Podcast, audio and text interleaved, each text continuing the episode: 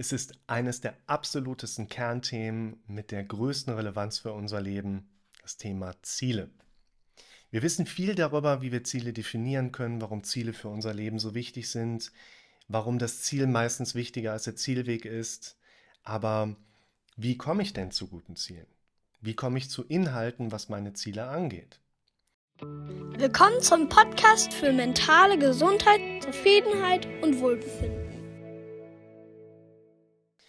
Ich habe in den letzten Jahren etwas ganz Interessantes beobachtet, nämlich unser Gehirn gibt uns häufig kleinere Ideen hoch, wie zum Beispiel, hätte Bock mal so ein kleines Mobilheim oder so ein Tiny House mal selber zu bauen, damit so ganz nach meinen Wünschen ausgebaut wird.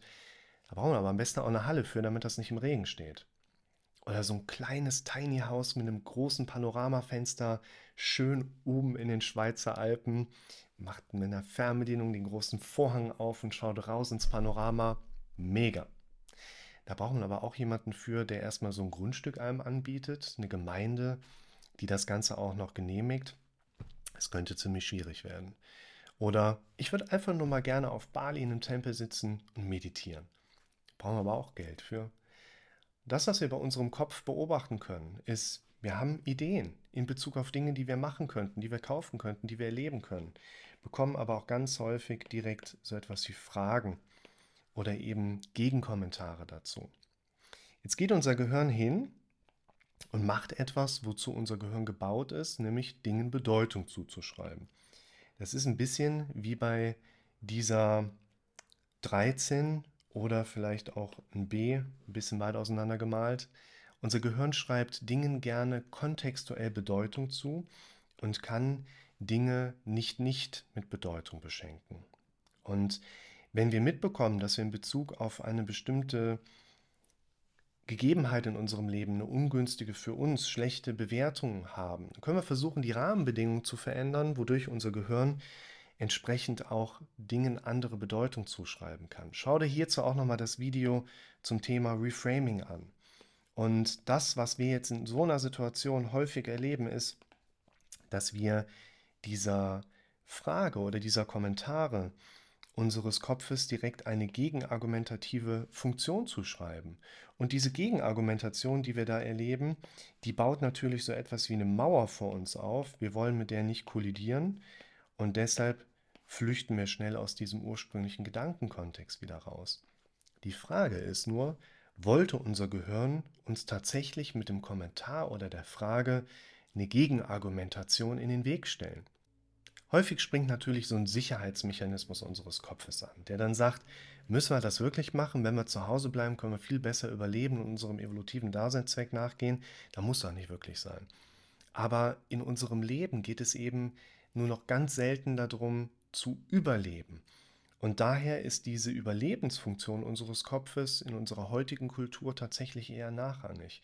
Und wir dürfen uns bewusst werden, dass wenn wir nicht hingehen und diese Rückfragen unseres Kopfes als Wegbereiter auch mal interpretieren, dass dann unser dramatisch denkendes Gehirn immer wieder diese gegenargumentative Bewertung dieser Kommentare und Fragen aufzeigen wird. Das, was jetzt wichtig ist, Leute fragen natürlich, woran erkenne ich denn eine gute Idee?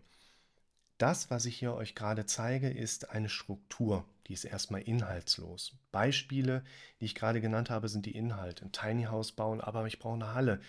Ein Tiny House in die Schweizer Alpen zu setzen, aber ich brauche ein Grundstück. Die Struktur ist, wir Menschen haben tagtäglich Dutzende Ideen. Die sind nicht gut oder schlecht. Eine gute Idee erkennst du nicht daran, dass dein Gehirn dir keine Fragen dazu hochgibt.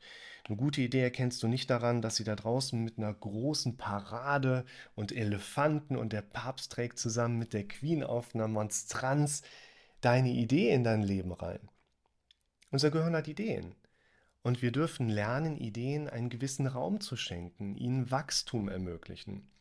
Es gibt keine guten Ideen. Es gibt Ideen, die du zu guten Ideen machen kannst. Wie kannst du eine Idee zu einer guten Idee machen? Dinge aufzuschreiben signalisiert deinem Gehirn, du nimmst es ernst, du nimmst es wichtig. Und das gibt den Gedanken den Raum, auch mal so ein bisschen wachsen zu können, andere Ideen noch mit dazugeben zu können. Geh raus, speichere dir deine Ideen ab, sprich mit Leuten. Es wird Leute geben, die haben eine Halle zur Verfügung, die sie dir günstig vermitteln können. Du kannst dir dein Tiny House da bauen. Es wird Ideen geben, an denen du dich festhalten kannst, wie du zu Geld kommst, um mal auf Bali in einem Tempel zu sitzen und meditieren zu können. Es geht also nicht so sehr darum, wie du herausfinden kannst, wie kannst du mehr gute Ideen haben. Dein Gehirn bietet dir im Alltag dutzendfach bereits Ideen an, die du lernen darfst, anders zu handeln, wo du lernen darfst, denen mehr Raum zu geben. Schreib deine Ideen auf, beschäftige dich damit, unterhalte dich mit Leuten darüber, fang an, auch mehr Kalkulationen durchzugehen, dich mit Sachen zu beschäftigen, um herauszufinden, das macht so keinen Sinn. Aber vielleicht findest du dann Alternativen, wie du trotzdem das ansatzweise oder vielleicht sogar noch besser umsetzen kannst, was dein Gehirn dir initial mal als kleinen Gedanken geliefert hat, aber du in der Zwischenzeit zu einer großen Zielidee aufbauen kannst. Musik